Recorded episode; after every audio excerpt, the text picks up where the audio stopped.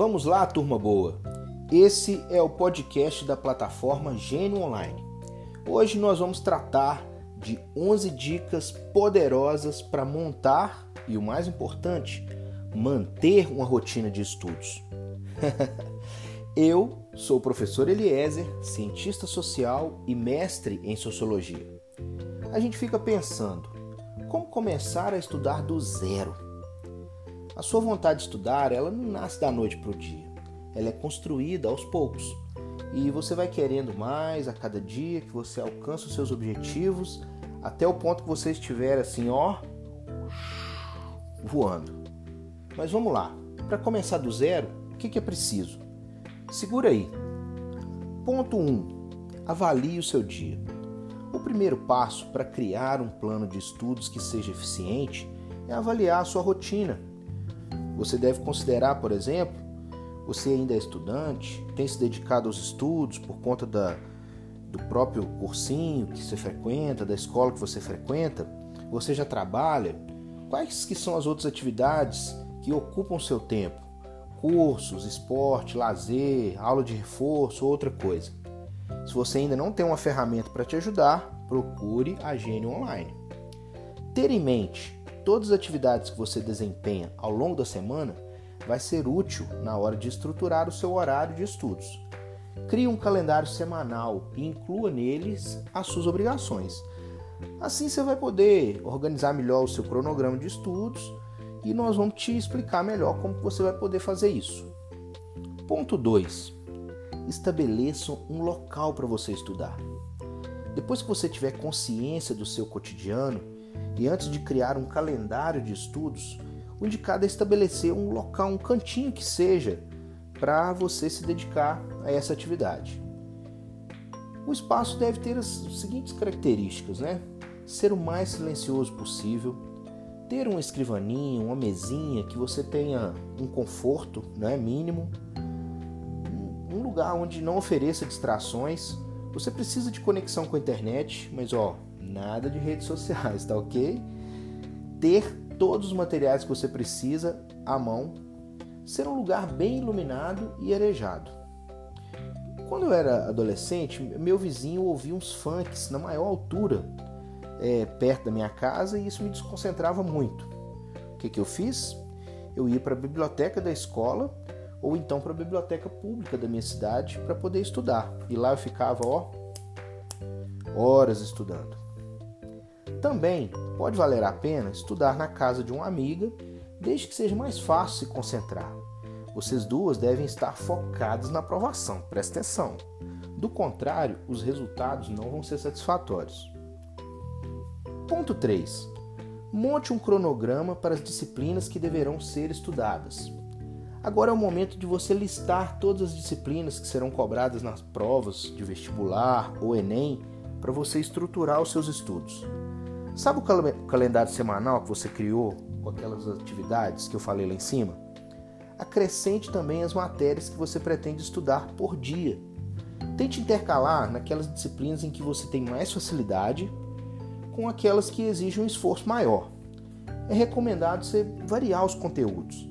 Então, por exemplo, se um dia você vai dedicar à leitura, outro dia você vai fazer exercício, ou você vai assistir um filme, ou vai fazer uma redação, Contar com essa diversidade na hora de você estudar é interessante porque ajuda você não desistir da sua rotina de estudo que você planejou. Psiu, preste atenção. A coisa não pode ser forçada. Vai evoluindo um dia de cada vez até a coisa ficar prazerosa para você. Ponto 4. Mantenha horários fixos. De acordo com o psicólogo americano Jeremy Dean, leva cerca de 66 dias para uma pessoa transformar é, um objetivo em rotina. Ele explica que algumas atividades elas demandam um esforço, um tempo maior para do que as outras, né? Mas a média apresentada no seu desenvolvimento já é o suficiente para transformar suas ações praticadas em hábitos que vão durar. Então, ter uma rotina é muito importante. Ponto 5 tenha ao alcance todos os materiais. Você não tem que ficar levantando toda hora para pegar um livro, um caderno, uma caneta, um copo, é, deixa tudo que você precisa ao seu alcance. Você já passou pelaquela experiência do café que você vai na cozinha, pega um café, depois abre a geladeira para pensar, depois pega o celular, entra na rede social, vai para a janela, depois fica 10 minutos, 15, 20, uma hora. Quando você viu, você já perdeu duas horas. Isso já aconteceu com você? Ah, comigo várias vezes, né? Então vamos. Ponto 6. Evite as distrações.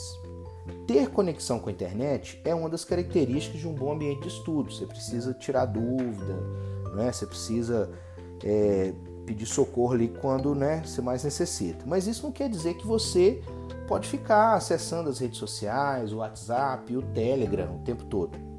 Também não é recomendado se deixar, por exemplo, a televisão ligada, o celular perto. Se possível, deixe no silencioso e ó, longe de você. Vou dar uma dica importante para você vencer essa tentação das redes sociais. Define um tempo para as redes sociais. Aqueles 10 minutos entre uma tarefa e outra, né? Você vai lá e dá aquela olhadinha básica, afinal de contas, você não pode ficar de fora dos assuntos também, né? Vamos lá, ponto 7. Cuide do seu corpo. Seu corpo é seu templo, a morada do seu ser. Eu busquei fundo agora, né? Mas é a verdade. Cumprir a rotina de estudos consumirá uma grande quantidade de energia, principalmente quando as atividades ainda não se transformaram em hábitos. Os exercícios físicos e os bons hábitos de alimentação, eles serão fundamentais para você ter energia no estudo e na hora das provas. Mas ó, atenção, a atividade física ela oxigena o cérebro e isso aumenta a sua capacidade de raciocínio. Então, fazer exercício é uma boa ideia. Tome fôlego, que a nossa caminhada está quase chegando ao final aqui, viu?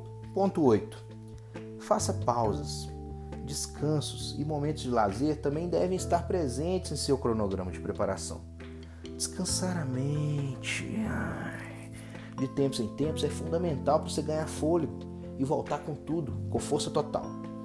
O importante é saber medir quais as atividades serão feitas e se elas serão positivas para esse período de assimilação do conteúdo. Uma dica é aproveitar as pausas para realizar atividades físicas, por exemplo, que além de ajudarem a relaxar a mente, também libera assim, os seus hormônios que potencializam aquela sensação de bem-estar e deixa sua mente mais tranquila. Ponto 9. Invista em diferentes métodos de estudo. Já considerou investir em algum método para rotina de estudos para você ser mais eficiente? Tem uma técnica conhecida como Pomodoro, por exemplo o estudante se dedica a uma atividade por 25 minutos e pausa 5. Após essa ação se repetir durante quatro vezes, a pausa é um pouco maior para você tomar um descanso, né? Aí você toma uma pausa de 30 minutos. Dessa forma você vai poder assim observar quanto tempo rende em determinado período e você vai fazer uma gestão melhor do seu tempo. Ponto 10. Separe um tempo para fazer revisões. Muitas vezes pode parecer chato retornar ao assunto que já foi visto antes, porque a gente fica com aquela sensação de que a gente não está progredindo, né, caminhando para frente. O problema é que, sem revisões e exercício, a gente esquece mais facilmente as coisas. As informações aprendidas em um dia de estudo são assim extremamente frágeis, né, muito delicadas e precisam constantemente ser reforçadas. A chamada curva do esquecimento é severa ao apontar mais de 50% de perda somente nas primeiras 24 horas. Olha aí o drama. Logo, tão importante quanto você se programar para estudar o conteúdo é também realizar revisões periódicas. As soluções a gente tem várias aí para indicar, né? Você pode reler os seus resumos, você pode fazer mapas mentais, tem gente que é fera nisso, né? Faz aqueles mapas lindos e tal. Criar fichas, ou utilizar a nossa plataforma para responder simulados ou fazer provas, não é? Ponto 11. Defina objetivos e metas. A base para uma rotina de estudos é a realização como significado. O segredo, portanto, é ter um objetivo, não é um, algo que você quer buscar. Uma ferramenta interessante para você gerar essa clareza é criar uma espécie de mapa definindo o ponto de chegada e os objetivos a serem alcançados ao longo do seu trajeto. Utilize os seguintes passos para você poder se inspirar. Primeiro, assim, defina o seu objetivo. Descreva com clareza o seu objetivo com o máximo de detalhes possível no, no topo de uma folha. É, torne esse objetivo mais concreto. Pense exatamente em como você saberá como concretizou aquela parte. Então, onde você está, com quem você vai estar, quais serão os acontecimentos que vão estar ali naquele momento, para assim, naquele, naquela hora de desespero, você respirar e olhar lá na frente e mirar o objetivo. Divida suas tarefas em partes. Né? Defina o caminho até o objetivo proposto, estabelecendo assim pontos mais distantes para o mais próximo. Por exemplo, você realizar um exame, você esgotar um edital, estudar não sei quantas páginas por período, assistir tantas aulas dos cursos e tal. Você precisa definir as metas e estratégias diárias. Então, assim, quando você divide essas metas, é nenhum maratonista ele começa a fazer uma maratona de 42 quilômetros da noite para o dia, não é? Ele é o primeiro passo. Nenhum prédio é construído todo de uma vez, é cada tijolo. Então, segue aí essa dica. Com essas dicas, você tem mais condições de criar uma rotina de estudo eficiente e tornar a sua aprovação no Enem ou no vestibular mais próximas. Essas dicas elas foram adaptadas num site muito legal chamado faro.edu.br. O foco da plataforma Gênio Online é que o estudante seja o protagonista do conhecimento. E entendemos que o conhecimento é uma construção coletiva. A gente faz em grupo e não sozinho. Venha caminhar com a gente, conheça a Gênio Online. Esse foi o nosso segundo podcast. Siga as nossas redes sociais, elas vão estar na descrição. E mande um recadinho pra gente lá no Twitter, arroba Online, que a gente pode comentar você no próximo episódio. Ei, a dica mais importante de todas: acredite em você. Você tem um potencial incrível, você vai vencer. Muito obrigado pela sua companhia e um beijo na alma.